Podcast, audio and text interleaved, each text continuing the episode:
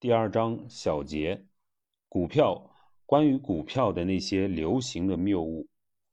股票是大家最熟悉也是误解最多的投资工具。希望这部分内容的学习啊，可以破除你对股票的误解，帮你正确的认识股票。关于股票，我们一共讲了八讲，围绕六个问题展开。第一。我们买股票买的到底是什么？关于这个问题，我要告诉你的，我们买股票买的可能是两种东西，一个是现在的现金流，也就是盈利和分红；另一种是期望，也就是未来的盈利和分红。这个期望如果被市场认可，就会表现为股价上涨。一些现象级的企业，比如微软和亚马逊。很长时间都不分红，但是股价上涨很多，投资者获利很大。我们判断一只股票好不好，不能简单看是否分红，分红的公司不一定好，不分红的公司也不一定不好。一个公司如果有很多的投资机会，就不应该进行分红，而是应该把资金拿来再投资，把握增长的机会。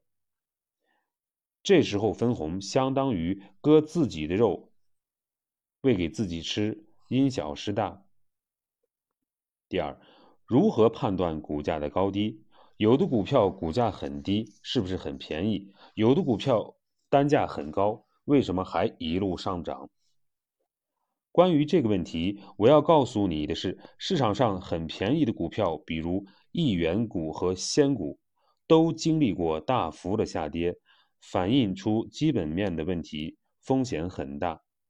而一些价格很高的股票，因为业绩好或者暂时业绩一般，但是被市场看好其发展潜力，完全可能进一步上涨。实际上反而很便宜。所以，我们衡量股价是否贵，不应该看绝对价格的水平，而是应该锁定基本面。看相对估值水平，买股票只看相对估值水平也是不行的。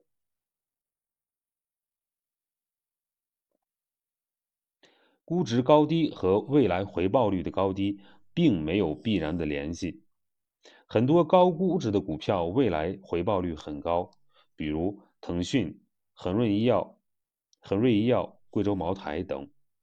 也有一些估值很低，但是涨幅很好的股票，比如万科、格力空调和招商银行。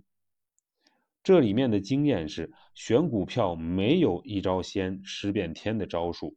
认识到这种复杂性是认识股票的第一步，可以少走很多的弯路。第三，市场上股票那么多，怎么可以快速了解市场呢？这不难，股票指数这个工具可以帮你在股票的海洋里快速巡航。关于股票指数，你只需要知道三三四，就是股票指数的三个功能，编制股票三个，编制股票指数的三大要素，以及股票指数的四大类别。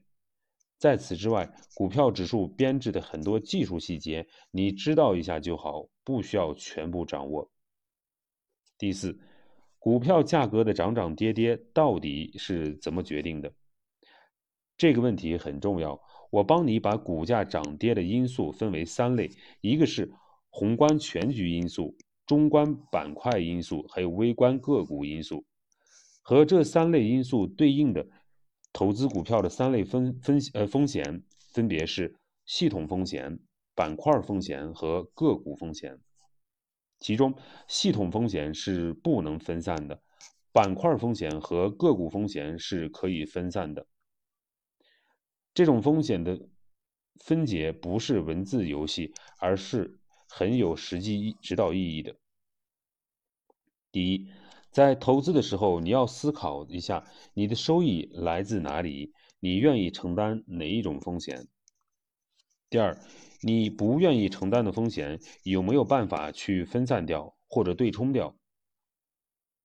五，投资 A 股到底赚不赚钱？关于这个问题，有一个很流行的谬误，就是投资 A 股不赚钱，股民都是被等待收割的韭菜。那么，通过历史数据的梳理啊，我们发现投资 A 股不是不赚钱，而是不能躺着赚钱，需要一点技术。板块之间、波段之间差异很大。长期来看，小股票比大股票回报率高。从波段上看，上涨的时候小股票涨停多，下跌的时候小股票跌的也多。在 A 股挣钱有三大法宝：选股、选板块、选波段。六，什么样的股票回报率高？关于这个问题，经过梳理历史数据、挖掘底层逻辑，我们发现需要特别关注三个行业。分别是消费、医疗和科技行业，这三大行业都有很坚、很稳健的底层逻辑。消费行业的底层逻辑是中国经济的持续增长，十四亿人口中大部分还是中低收入人口，消费升级是一个持续的进程，会延续很长的时间。过去基础消费的涨幅好。未来可选消费的涨幅可能较大。医疗行业的底层逻辑是收入增长背景下的老龄化，收入增长了，医疗需求自然就增长，而且老龄化背景下预期寿命延长，老年人人口比重增加，医疗需求就会进一步的增加。对于老年人而言，医疗是不可避免的最重要的支出。对于消费和医疗行业，因为品牌粘性大、产品标准化程度高、企业抗企业经营抗周期能力强，所以整体上企业的护城河比较宽。